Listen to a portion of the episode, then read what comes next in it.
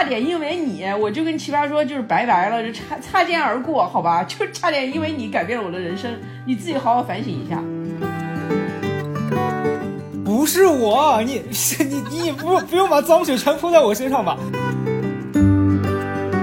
啊，我人生第一次要在这个节目里面下跪道歉了。我觉得人只要自己不忽略自己，没有人能够忽略你。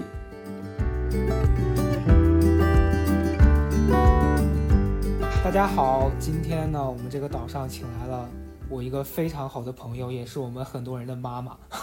我们请到了首尔姐。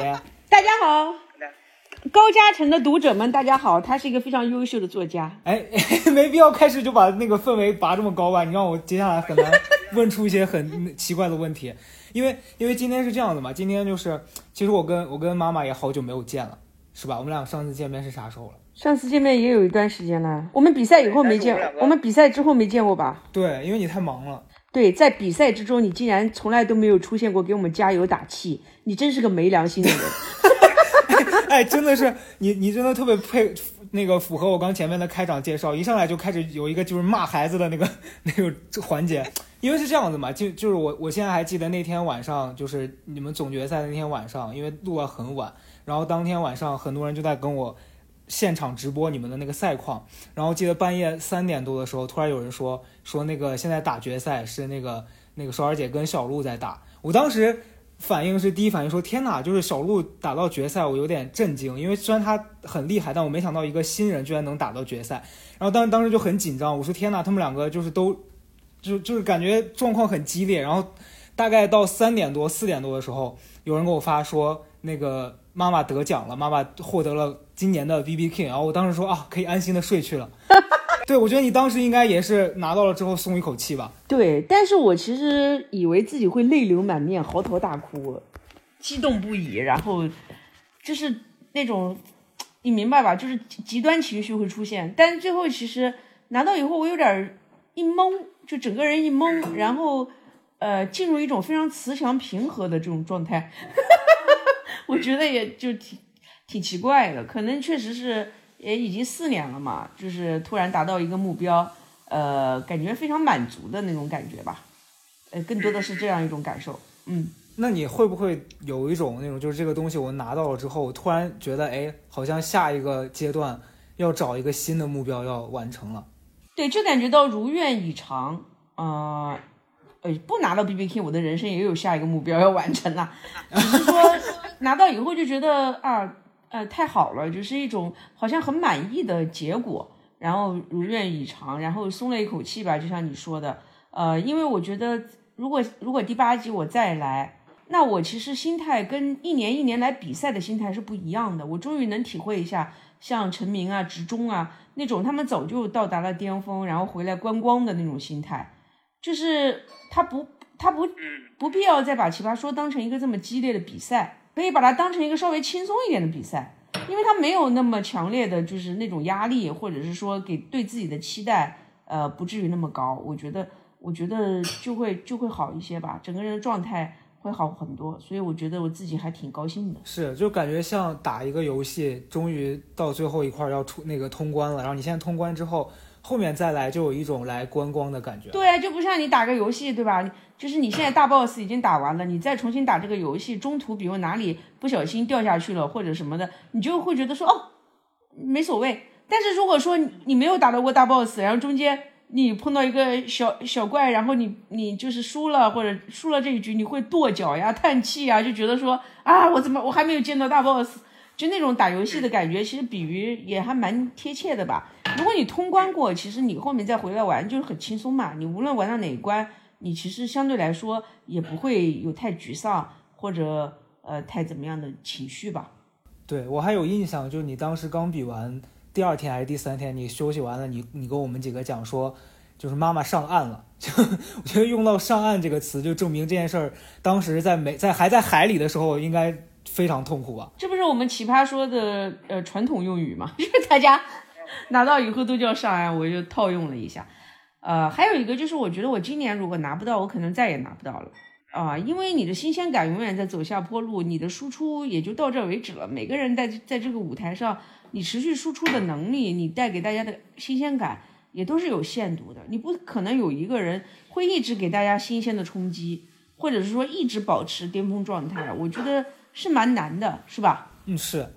你现在还会受到就是那种嘈杂的声音的影响吗？你像我举个例子啊，我前两天在一个朋友家看看那个奇葩说，然后。我旁边有一个陌生人，其实我跟他不是很熟，他不知道我跟你关系很好，他就突然说：“他说哎，我觉得韶儿姐，呃，我他他就说，他说我觉得现在韶儿姐讲的东西没有以前有趣了，因为我觉得这个东西就是新鲜感的问题。他一直看你，他对你的期待越来越高。你听到这样，你还会就是受到影响，会觉得说啊，就失去了一部分人的这个关注，或者是他对你失望什么的，你会影响到你吗？呃，我觉得这只是一个维度，就是我觉得他对我的期待是比较单调的。他期待我在奇葩说上只输出有趣的内容，但是我们每个人对自己的期待是多方面的，呃，也许也有人期待我输出深刻的内容，他会觉得说首尔姐这一季好像又深刻了一些，或者说首尔姐这一季又温柔了一些，每个人的期待是不一样的，呃，所以我对此现在呃，我觉得还可以，我我是能够平静的去面对的，因为我已经有趣过了，我已经幽默过了，我也已经深刻过了。我可能需要挖掘的是我在奇葩说舞台上更新鲜的我自己，我不在意别人会说你怎么没有以前幽默了，因为我并不觉得我一直保持幽默就能留住很多观众，因为幽默它是也是一个新鲜感，你当你了解了我，对吧？我我的呃感觉或者我的语言节奏之后，你其实是对我是特别熟悉的。呃，所以很多人都说这个退步了，那个退步了。其实我觉得大家都一直在进步，只是大家的要求更高了吧？是的，是的。谁要说我这一季退步了，我根本就是淡然一笑，因为我感觉到我自己进步了，这就够了。我这一季，这这是我开杠和自由辩四季以来最精彩的一季，我对我自己非常满意。对，因为我我觉得我作为你一个身边的朋友来看，我觉得你的变化的。就我不能，我不能用进步这个词来说你，但是我觉得变化这件事是我能看得到的。我记得那个时候第四季你刚开始来比赛的时候，每次遇到那种什么开杠啊，或者是跟辩手要有一个辩论的环节的时候，你会很紧张。对，因为我们不是辩手嘛，就是我们不是辩手，我们在辩论技巧上还是会差一些的。就是你的逻辑，其实你没有别人反应快，因为你没有经过这种专业的训练，或者没有经过常年的在这种语境中浸泡，其实对我们来说还是有难度的。平时你能言善辩，跟你真正的去跟辩手较量，完全是两件事。很多人说，哎呀，奇葩说很简单，上来你就知道厉害。嗯嗯，是的。然后那我其实特别也也很好奇，就好多人都想知道，就是你在参加奇葩说以前，当时你那个时候，当时对自己未来有啥期望吗？就比如说当时觉得说我要成为一个作家，或者是有什么别的目标吗？就是第四季刚来的时候嘛，只是想要。获得一个表达的舞台吧，就是因为那时候看到范甜甜啊，然后觉得她，呃，活得很飒，然后如此理直气壮的表达自己的观点，然后就觉得被这个节目吸引吧。刚来的时候也没有想那么多，就觉得说，感觉自己这一块好像还还可以，能上来说一说，呃，然后就挺想来参加的。但是具体的说，因为因为那时候还属处于一个根本也就不敢想的特别美啊或者什么的阶段，哪会哪会想到后来。是在奇葩说上能够 有今天的成绩呢，从来也没敢想过，嗯。而且那个时候，你你给人的感觉是，其实你站在舞台上面说话和你平时私底下还是有一点点区别。就当时当时觉得你在生活里面不是一个那么，就是像现在感觉你在台上跟台下就状态是比较像的。但当时我我那个时候刚认识你的时候，我觉得你在台下好像感觉就是。挺普通的一个人，就不是一个那种感觉，就是说你说你说话什么的会很对，一一个不是很自信，呃，因为也是在家一直工作，也没怎么出来过嘛。第二个也也说话也是比较谨慎，因为我是其实呃在日常生活中是一个比较注意分寸和界限，是一个有礼貌的人。这句话是在讽刺我吗？虽然很多人在节目上感觉我特别犀利或者特别直接，但其实我在日常中是非常看对象的。比如说好朋友之间，我会特别。直接，但是陌生人之间，我其实还是挺注意说话方式的吧。所以呢，呃，可能会有这种印象，觉得我当时在台上说话就是呃演讲型的。然后在台下，其实我还相对是一个比较温和一一些的人啊。是是，然后到这儿我就必须想跟大家讲，就是这个这个故事，而且跟周围每一次我们两个只要在一块儿遇到一个陌生的，第一次可能跟我们两个接触的朋友，他都要讲一次，说你们知道吗？当年因为高嘉诚，我差一点上不了奇葩说。哎，我后来跟你能成为我我我在奇葩说认识的人里面，跟你关系算是最好的之一了吧？就咱俩确实铁打情谊，是吧？我觉得我跟你有这么好的关系，完全是因为我这个人豁达，充分体现了我的品质非常高尚，人格非常就是，我是对我是非常有人格的一个人。哎，你说要差点因为你，我就跟奇葩说就是拜拜了，就擦擦肩而过，好吧？就差点因为你改变了我的人生，你自己好好反省一下，以后加倍的对我好。其实就是当时那个时候，那个舒儿姐来报名参加奇葩说，当时我真的不认识她，因为那个时候她。参加了一些别的节目，什么就是就是其他平台的，也是也也是语言类的。当时就是为了给奇葩说做准备嘛，所以去参加了一些。因为我第三季来报名的时候，他们说我没有节目经验，没要我。然后呢，我就去参加了这这个节目。然后后来回来，我就继续想，好像就是你说我没有节目经验，不要我吧？不是我，你你你也不不用把脏水全泼在我身上吧？反正第四季我来的时候。就是你，你说什么？我是个疯女人，不是不是，你你不能断章取义的这样说，是这样子，因为当时是我记得是一个人把你的微信推给了我，然后推了之后，在那个就是验证之后我通过了之后，然后我就看看见这个这个首尔姐的微信，她上来她也没跟我打招呼，直接就说说你好，我要参加奇葩说。然后我可以直接 PK 马薇薇，我当时想说这个人有病吧，就是我说我可以直接跟跟薇薇杠一杠，那你确实要给自己壮胆嘛，给自己提气，对不对？当时是一种就是自我鼓励，然后也希望引起导演的注意。当然，确实这个方法确实是稚嫩了一些，当时节目经验也比较少，对。然后没想到你就觉得我是一个疯女人，然后你说来这个地方放狠话的人太多了，也不差你一个。我我。我有这样说吗？就你跟别人说的，你说来我们这里放狠话的人还少他一个吗？然后就难怪我后来我说我跟导演沟通，他们怎么都不理我，你也不对我爱答不理的。没有，当时当时是因为那个时候每天大概有八百个人加微信上来都说啊我能 PK 谁谁谁，然后然后一说真的是一坨，就是完全是烂的不行。后来幸亏还是刚刚来实习的高十三同学慧眼识珠。说起来，你当时你当时 pass 掉了一个奇葩之王高嘉诚，我的天呐 b B K 被你筛选掉了。啊，我人生第一次要在这个节目里面下跪道歉了，我差点毁了第七季的冠军。开玩笑的，其实你知道那天呢，我跟东七门的编辑他们在采访我嘛，我就说，其实我后来回想起来，我觉得人生好奇妙。你说我们这么多年海选，有些人只有那三分钟的机会。我们其实也或者错过了一些 B B King，也错过了一些奇葩之王，但是我们并不知道呀。所以说，如果你得到机会来奇葩说面试，或者是来海选，那三分钟真的太重要、太宝贵了，是吧？很多人就是来海选之前问我说：“十二姐，呃，我应该怎么样？”其实我觉得你应该花几个月的时间去准备，想自己说什么，然后包括是去把它练的一遍遍的你自己满意，因为那三分钟太宝贵了。如果你真的想要这个机会，你就要做好充足的准备。很多来海选的就随随便便上台说几句，我觉得你何必大早上五点来排队呀，朋友们？因为好多人其实没有经验，他把这件事想得很简单，觉得说啊，可能我私下跟朋友聊的，就我我那个嘴皮子非常溜，然后我在这儿也能也能就是什么。你舌灿莲花，但是其实你肯定会紧张，然后你又没准备，就会显得很仓促。我觉得还是，我就想提醒，就以后我们还有很多的人才会来到我们这个舞台嘛。我也说了，奇葩说就是接力赛，我就希望大家如果有机会来海选、来面试这三分钟或者五分钟的，一定要珍惜这个五分钟，好好的练习。我觉得我那时候就是非常珍惜每一次机会。你们给我任何一个就是让我来试什么辩题，我都会做。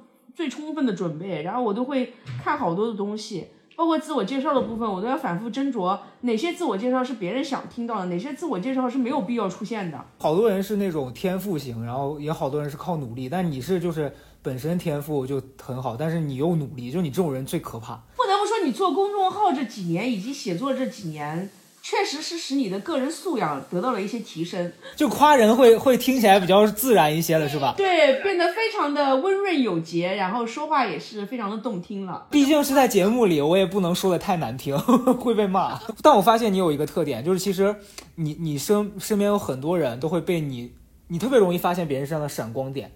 就是我记得今年第七季开始之前，然后有一次吃饭嘛，然后你就带了一个你以前的同事，然后你就推荐他参加海选。就你会鼓励别人，你发现别人有哪一点特别强，你会跟人家说啊，你应该去展示，你应该怎么样。然后这些人一旦有这些想法，就会被你立刻推上来，他就会说啊，我要去试一试。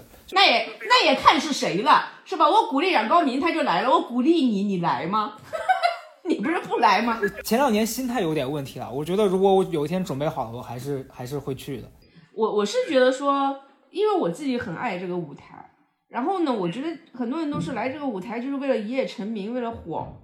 其实我觉得我在这个舞台上得到最多的是一种自信，一种对自己的认可，是我听到了掌声，我发现我自己原来可以这么厉害，可以这么棒。所以我觉得不管是谁都可都应该，只要有机会都可以尝试来来这里试试。来这里试试不是说你一定要呃来这里得到名气或者是要火要怎么样，你或许就是。在几分钟发现自己是这么一个会说话的人，哇，我的表达能力这么强，我我竟然能得到认可，我觉得就已经够了。所以我经常就看到身上有闪光点的人，我说我们奇葩说又在找人了，你来吧，来试一试。你本来你你可能都不知道自己有多优秀，因为我原来就是这样，我哪知道我那么会说呀？我也不知道，因为我以前也不是脱口秀演员，我也不是辩手，我甚至那个之前去参加那个节目也是为了给奇葩说做准备，我也没有上台的经验，我就是一个普通的上班族。我也就是平时嘴皮比较溜，所以当我来到这个舞台，我突然发现我会说笑话，而且还是个段子手的时候，我简直太高兴了。我觉得人有多少潜能是没有被发现，甚至自己都没有意识到的。对你在这个节目里里面，其实也特别像一个就是那种电影啊，或者是一个小说剧情。就最开始是一个完全抱着一个就很自然的心态来参加，然后得到意外收获，然后中间可能有有一度你自己就觉得说，可能在在这个状态里面，然后有有一点点的。就想要变得更厉害，然后进进入到一些自己跟自己做心魔做斗争的状态，然后后来又找到了自己能能就让自己更舒服，然后更好的方式。我觉得就是整个我在你旁边看下来，我觉得非常的，就也不是说励志吧，但是我觉得就是一个哇，就是一个人他只要做了充足的努力，他能够实现自己想做的事儿的这样一一个过程。还蛮温暖的感觉。那时候特别不起眼嘛，真的挺普通的。我那时候就是从我身上，导演就是我的那个，我们每一个人都有导演去试图挖掘你身上的特点这种的，对吧？因为毕竟是一个节目，那时候就很难从我身上挖掘到特点，就因为因为你说各方面都也挺普通。后来就跟我聊说，那你觉得你凭什么呢？你觉得你觉得？能在这个节目立足，或者说能真的在这个节目有好的表现，我说那我就凭我普通嘛，因为很多普通人他有他自己的观点，但他没有那么好的表达能力。我碰巧也有，那我就代表普通人说说话吧。我说也也应该听听普通人是怎么想的。我就因为这个得到了机会。我觉得那个，我觉得导演们也确实也挺挺挺挺有心的嘛。就我当时这么说，然后导演可能也也打动了导演，然后 最终让我。就是来到了这个舞台哇，然后成为了第七季的 B B King，太夸张了。你现在在看到你当时刚来参加节目时候那些卡段什么的，你会觉得尴尬，或者是有什么别的感受吗？呃，不会，我觉得我我还是挺欣赏自己的。我觉得我每一季，对我每一季都挺尽力的。然后我我现在唯一觉得尴尬的就是第六季垮掉的那几场，呃，就觉得确实不好。但我一想，我来奇葩说也说了几十场了，上上下下的。也也上了十几几十四场了，不止十几次。我觉得有个几场也是很正常的吧，就自我安慰，也不可能每一场都都像像我期待的那么好。呃，也也能放过自己。你其实第四季的时候还好，我记得第五季刚开始录的时候，就是我现在有时候在抖音上经常会刷到你的那个卡段，然后记得你当时穿一个大红色的裙子，然后你当时的那个就是。胖度确实也是跟你现在努力减肥之后有了一个非常明显的对比哦。你说长长相上是吧？容貌上是吧？我其实有时候回头看呢，我也吓一跳，你知道吧？确实是有一种这个人是谁的感觉。因为我昨天在朋友圈看到同事发你去拍那些时尚啊什么那些大片嘛，然后我就会有一种哇，妈妈现在是女明星的感觉。然后，然后你再看你以前的那个样子，就是你以前很适合去代言一些那种，就那种厨房用品。注意礼貌，好不好？注意不要不要越说越过分了。现在还尚在分寸之内。不是现在，现在就是感觉很适合去代言一些高级护肤品。但你当时就是整个状态，就你你那个时候很接地气嘛，就所有网友对你的评价，而且当时大家会觉得说，嗯，首尔姐看起来就是那种。就是很像身边的一个那种长辈，但现在大家会觉得说哇，女明星，就你你你的这个整个这样一个变化，是因为当时自己发现自己有了一些关注之后，觉得说我要变美，还是你自己对自己有什么要求？你不至于吧？我当时也就三十出头，也不至于被称为一个长辈吧？哎，人家都叫你妈，你 你还还还觉得自己是同辈吗？是这样的啊，我那时候呢，嗯，就是生活的难度跟现在也不一样，然后我当时的那个精力的分配。也也就是要求我百分百投入到工作呀、自我价值的实现上，我确实没有时间去关注自己，呃，什么穿着打扮啊，呃，外貌呀，因为那些确实也挺花时间的。说实话，呃，我我就没有注意，没有注意到这一块儿，嗯，可以相对来说自己是比较疏忽自己这一这一方面的需求吧。那来到来到这个节目以后，包括我的生活也发生了翻天覆地的变化，那我身边也也多了一些。非常时尚的朋友，我也感谢这些时尚的朋友愿意听每天打击我和和教育我。我我是这样一个人，可能我我自己是比较了解自己。比如有的人，你你你，我我有一些时时尚博主朋友，他们如果当面说你土啊，说你什么的，你可能会接受不了。但是我自己是很清醒的，我觉得人家我我能分清什么是善意的，什么是恶意的。我知道朋友跟我说这个话，呃，是想帮助我，所以我也我也很感谢，就是他们也会不光是说我哈。他们也给我很多的建议，提升自己。那我，呃，跟他们挨得近了，也耳濡目染嘛。哎，这个东西不就是照葫芦画瓢，是不？说实话，真正具有时尚气质的人，哈，嗯嗯，确实也也也不是大多数。我觉得就是时尚这个东西是见仁见智，呃，你自己欣赏，你自己喜欢就好。那我我我觉得我这几年比较高兴的是，我终于可以有一部分心力。用来关注自己这方面，我觉得这也是我做人巨大的进步吧，也是开始学会呃从外貌上欣赏自己，因为以前我几乎好像对这一块完全都不关心，我可能真的就完全聚焦于内涵了，是不是？对我我现在虽然还是很多的关注别人的内在，我其实看别人也是多看内在，但是呢，我觉得至少我还是认为，呃，我还是希望自己能够呈现更好的一面嘛。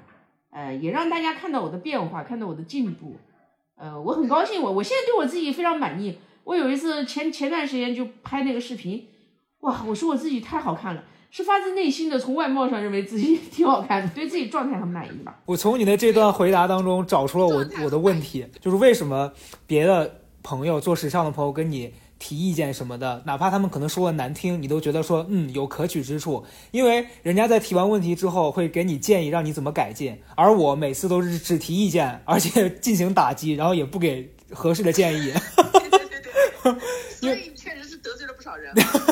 我因为我记得有有一次我跟你在杭州那一次，然后你就讲说你你有一个朋友在专门帮你做一些服装搭配什么的，然后你你就想听听我的意见。然后我我记得我当时是说什么？我说这个人赚这些钱真的是昧良心钱。但是你也没有说怎么样才不是赚这个昧良心的钱，就是给一些更加正正向一点的建议，完全没有。所以你说我最后我后来还是只能继续信任我这个朋友多过信任你，因为人家至少好歹给了建议，好吧？对对对，我我这件事我是确实是需要一些反思。我我我觉得是这样了，就是我们分清善意跟恶意也很重要。就比如朋友有些话可能。呃，可能让你觉得是对你的否定哈，我觉得这个也是跟你自己有关系。就比如说你对这一点特别自卑，然后人家说这个话的时候，你可能感觉受伤了，但这个时候你是应该呃怎么样呢？就是去逃避呢，还是应该去面对呢？反正我这个人呢，始终就是选择去面对。我觉得没关系，你你说我土，因为我本身觉得土和洋这个事儿吧，它就 它就是见仁见智的事情，对的，很难界定。那。如如果说我很欣赏我这位朋友的穿着，就因为给我提意见的朋友呢，他们我还是很欣赏的，因为他们确实是，呃，很美丽，然后很，呃，很精致，我本身很欣赏他们。那他们的建议，我觉得就对我来说是非常有用的。那你这几年变化也很大呀，我觉得你也在坚持健身，我我我们都越变越好了，我我觉得这这个很值得高兴。对，哎，说到这儿，我突然想到一个问题，就是说，其实像你现在这个阶段，比如说，可能就像，比如就就像比如说，别人对你的时尚穿着这提建议啊什么的，如果在生活里面其他一部分，假如说有些人对你提的建议，就是不管是你做人还是具具体是解决哪些问题，他那个建议如果让你觉得是不适合你的，或者是你觉得他说的不对，你是会直接当他面去否认他，还是你就觉得可能就是用一个比较平缓的方式把这个事儿就过过去了？你现在处理这个方处理这些事情的方法是什么？看我喜不喜欢这个人，我确实就是这样感情用事的人。我要讨厌这个人，他完全不可以批评我。我要喜欢这个人，我他完全可以批评我。他批评我，我就是会，哎，非常非常开心，然后非常就是大家开开玩笑，这个事儿完全就是不会当回事儿的，很放松。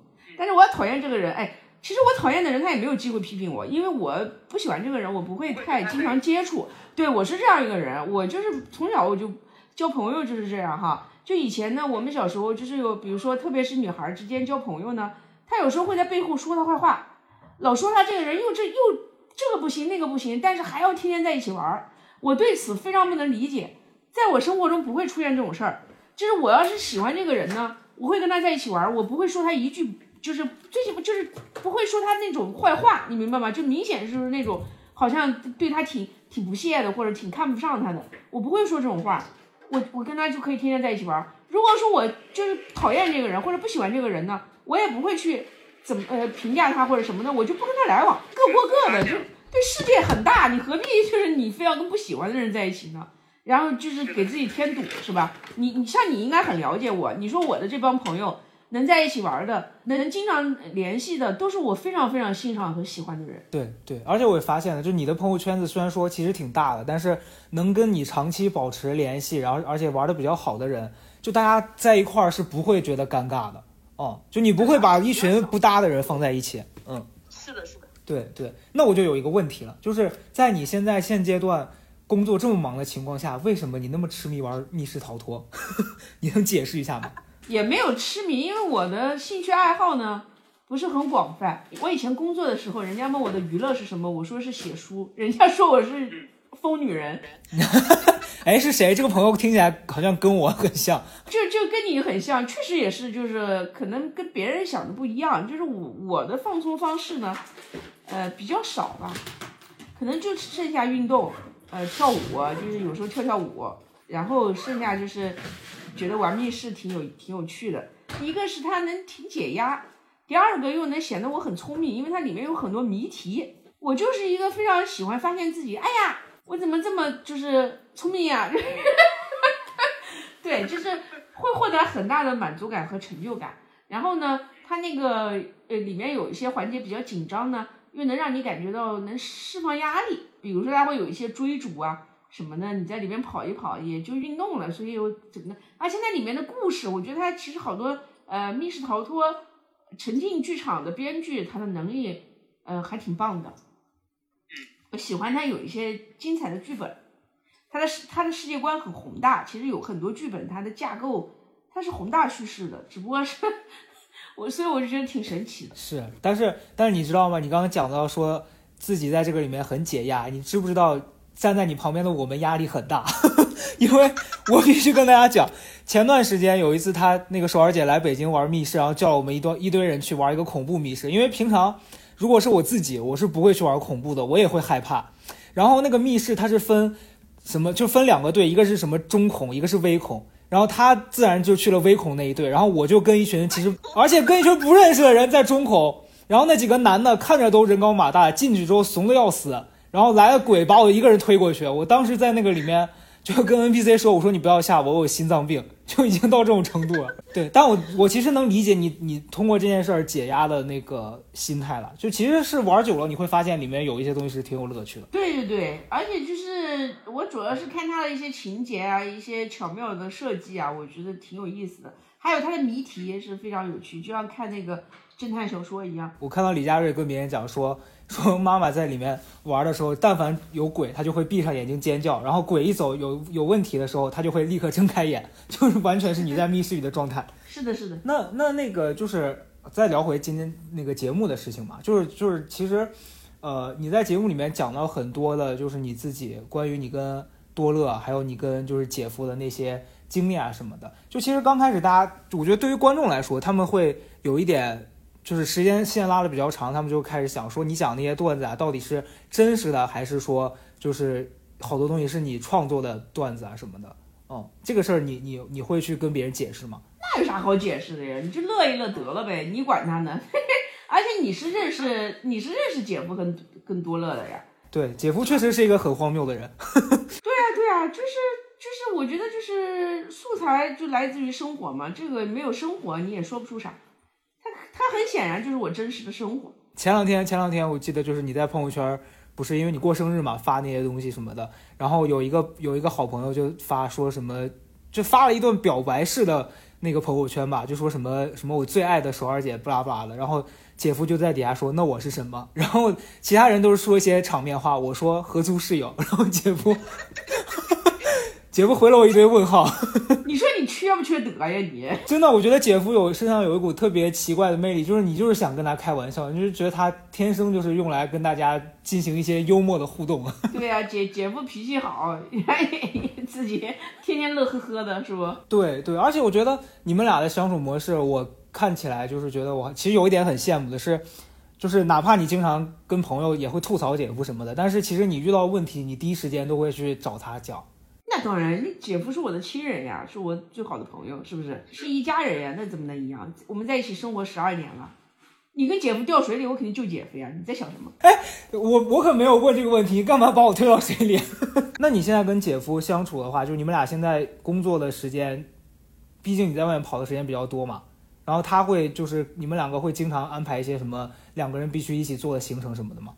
没有，我们比如说难得有时间聚在一起，就是带孩呃跟孩子一起呃陪孩子比较多了。现在姐夫就忙他的呀，姐夫巴不得我出差了，多自由呀，是吧？嗯，两个人都获得了喘息的空间，不是挺好的吗？天天在一块干什么呀？大眼瞪小眼。我发现你就是经常会在微博上发一些就是。也不是段子，就是你在微博上会发很多很长的那些文文字，然后然后我就发现你像呃职中老师，他就会经常去跟别人解释一些，就解决别人的提问，但是你的模式是你会自己提出来一些就是看法什么的，就你你的那些感受一般是从哪来的？呃，就是没事喜欢也喜欢想东西吧。我觉得我们这群人都是没事从未停止过思考的人吧，除了睡觉，睡觉可能梦里边。都在辩论，或者是想想一个啥吧，对，所以就会有很多感悟嘛。另外，其实我也经常在微博回答别人的情感困惑或者私信，但有的信写的太长了，嗯，我觉得全部贴出来也没有耐心看完，所以我有时候会把那个问题先总总结一下，简化一下，然后给他稍微稍微诠释一下，或者是解答解答一下吧。然后，然后今天我在问那些就是可能会听节目的。呃，朋友们说，就是说，如果首尔姐来，他们想知道什么？然后有有有有几个女生就提了一些问题啊，就是二十岁左右出头的人，让你给他们一些建议，但他们他们说的比较绝对啊，说如果二十岁必须要做哪些事儿，你现在你站在你现在的这个位置，你是怎么会给这个建议的？二十岁必须要做哪些事儿？二十岁还在大学里边吧？对，二十岁应该刚上大学不久吧？大二。我觉得在大学里应该要谈恋爱的。享受一下爱情的美好啊，然后我觉得有时间的话，可以去做做呃兼职，然后你就少了很多惆怅的时间，然后把这个时间用来赚了一些钱，然后有了这些钱呢，你就可以去买点好看的衣服，然后唤醒自己对美的呃向往，我觉得这个还是挺重要的。因为我们是去一直这一代，我特别我这一代，我觉得现在的，嗯，我觉得现在的年轻人都比我们幸运。我我我是我们八零后是缺乏美的教育的一代，我觉得就不太善于发现，因为父母从小就告诉我们，学习最重要呀，要有内涵呀，一个人最重要的是内在呀，我们就一直在这样就是的声音里面长大的，所以有时候会忽视自己，嗯，对美丽的向往和渴求吧。呃，我觉得现在的年轻人却比我们幸运，所以他们有时候，嗯，现在女孩就喜欢买买唇膏呀，呃，买买包呀，我觉得都是爱自己的表现。但是我还是想提醒大家量力而为，真的不要被奢侈主义或者消费主义的东西，嗯，完全的迷失自己。就有就行了，比如说口红哈，我觉得也没必要每个色号都一支吧。我我都不不知道，我觉得有一些自己喜欢的颜色，然后能够让自己有个好气色就好了。其实我们做任何事情都是要有自律、自控的能力的，包括消费。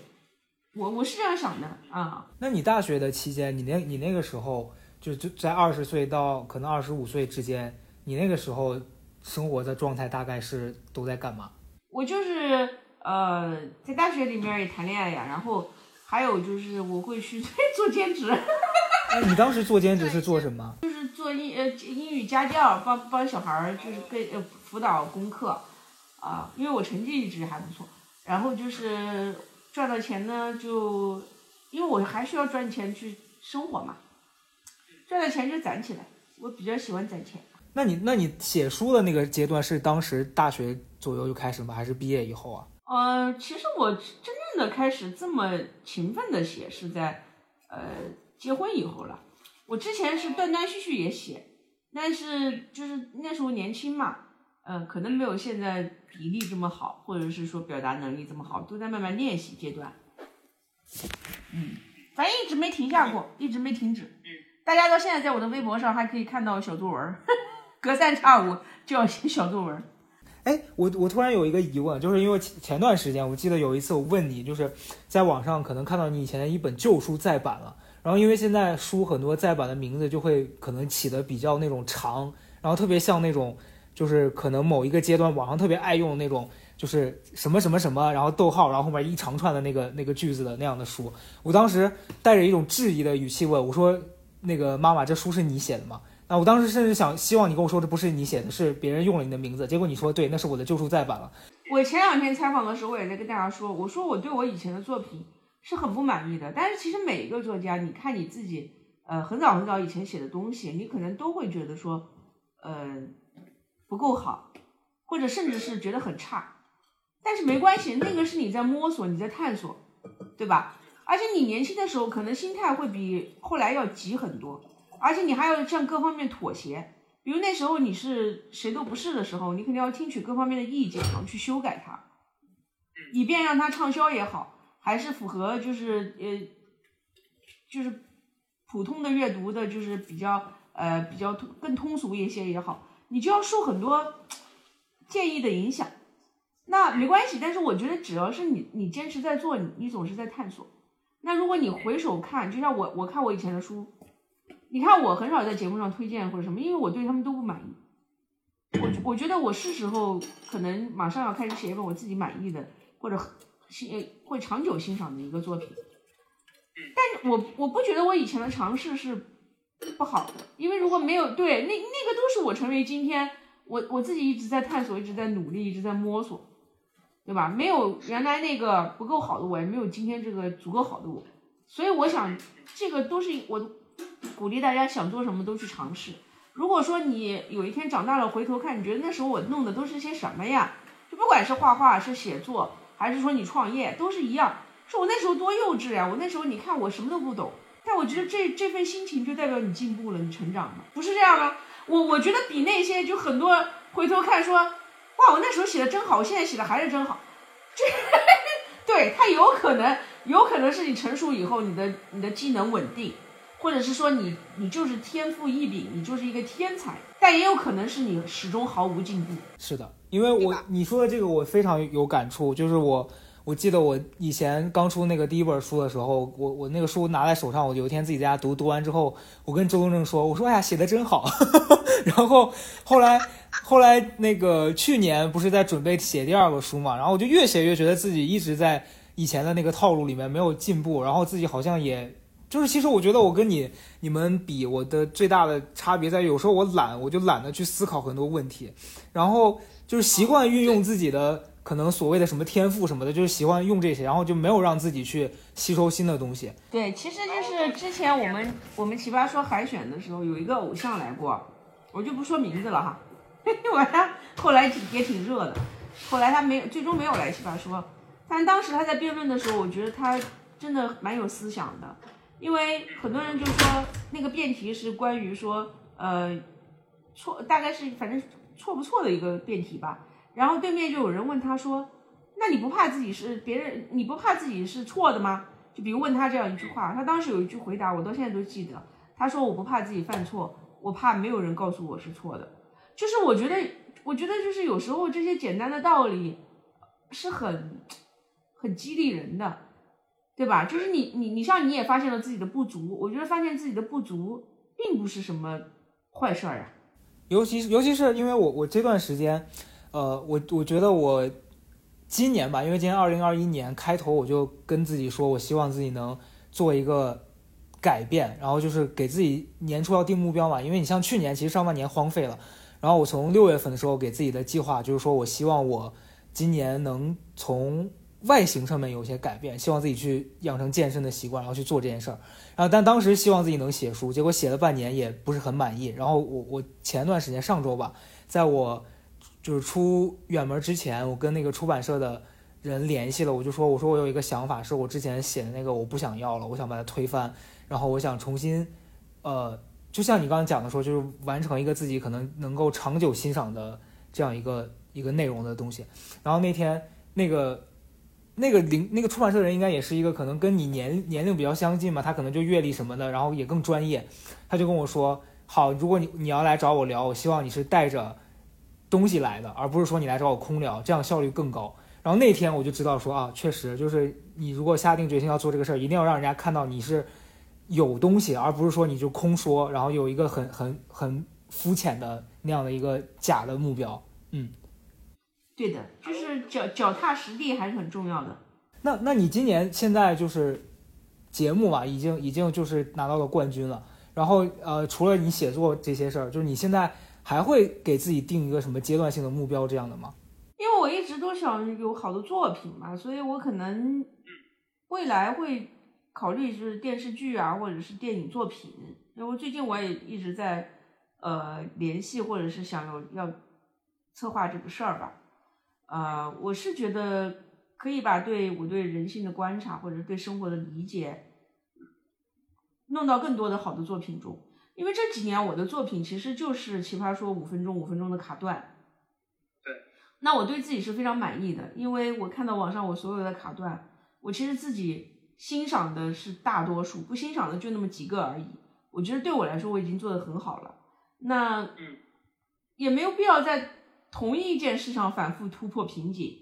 我觉得它是很消耗，而且没有 就没有自己也没有新鲜感，别说是别人。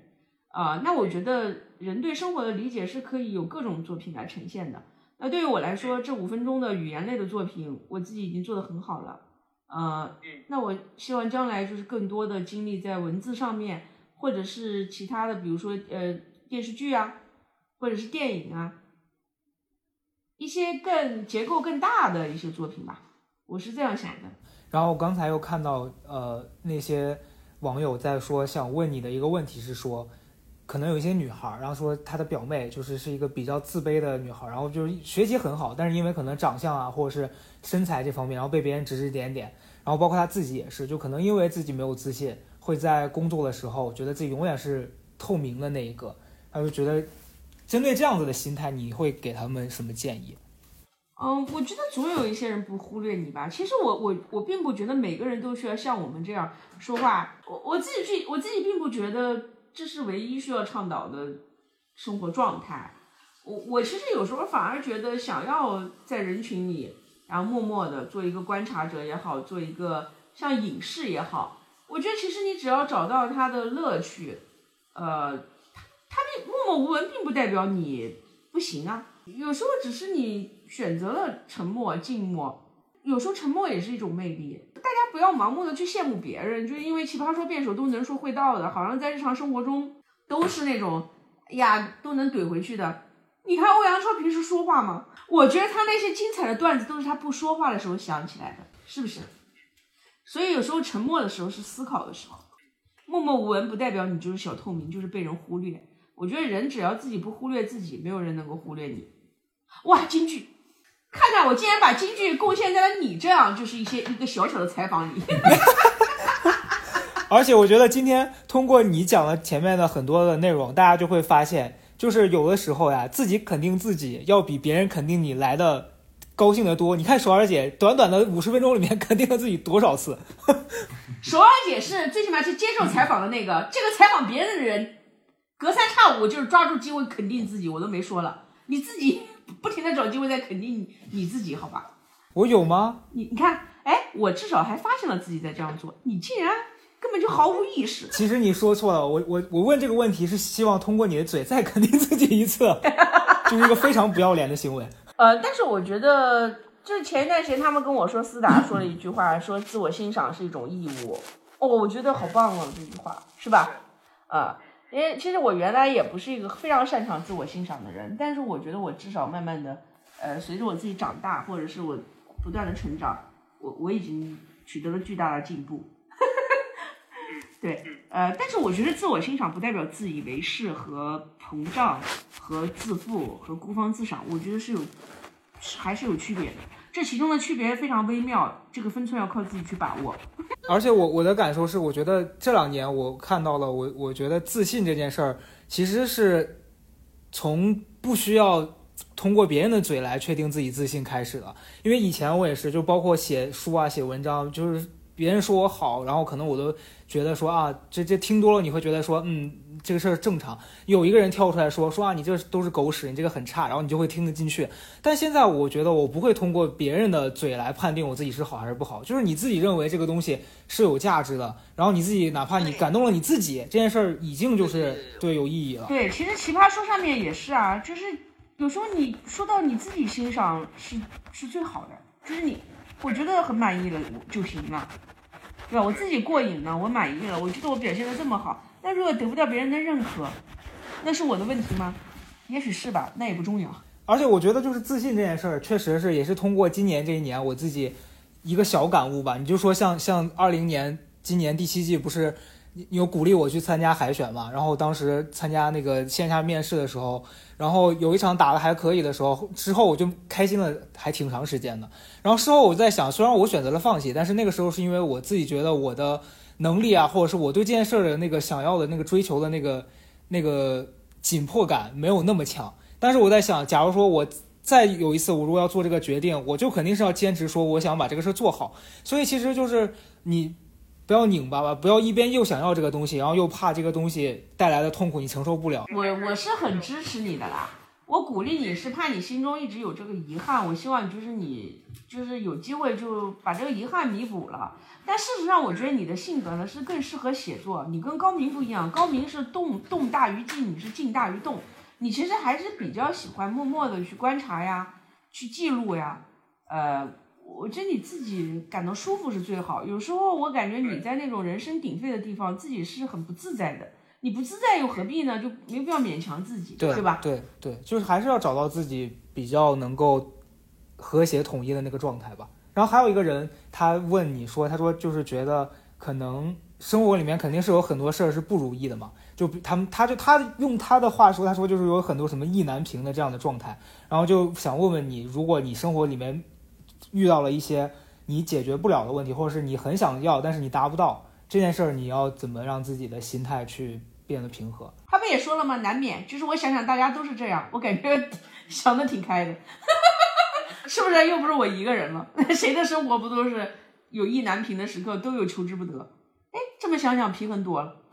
大概我确实是从小就不认识那些要什么有什么的人吧，或者是应有尽有的人，从小离我的就离我儿儿儿时的生活非常远。就我见到的都是跟我差不多，要啥没啥，然后 生活很困难，所以一直都觉得哎哎还行，就是 我长大了也是这样。我觉得就是呃，我就觉得大部分人都是要通过不停的努力。就比如说，人家说你都干了四年了，你看有有的人来第一季就打到决赛了，有的人来第二季就拿到 BB King 了，你不觉得自己好就是好像 应该感到自卑吗？就真的会有人问我这样的问题。我觉得说每个人他的经历是不一样的，给你的命运给你的考题也是不一样的。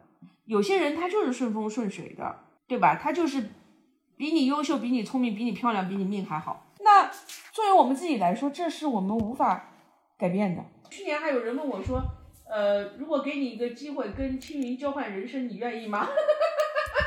就是就是类似于这样伤害性不强，什么侮辱性极极强的这种，对对对对对，问题啊，我我都是非常认真的回答的。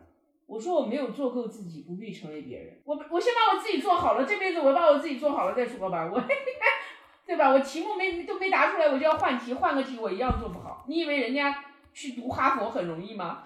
人 家受到的煎熬和其中那种对吧勤工俭学的这种种种的努力，只有他自己知道，不都不是像你们想的那样容易。每个人的人生都是拼要拼的，都是自己负责的。然后，然后最后一个其实是我个人想想问你的问题啊，就是因为我不是过几天我也要过生日了嘛，然后就今年三十了，其实我知道这是一种提醒，我没有忘记。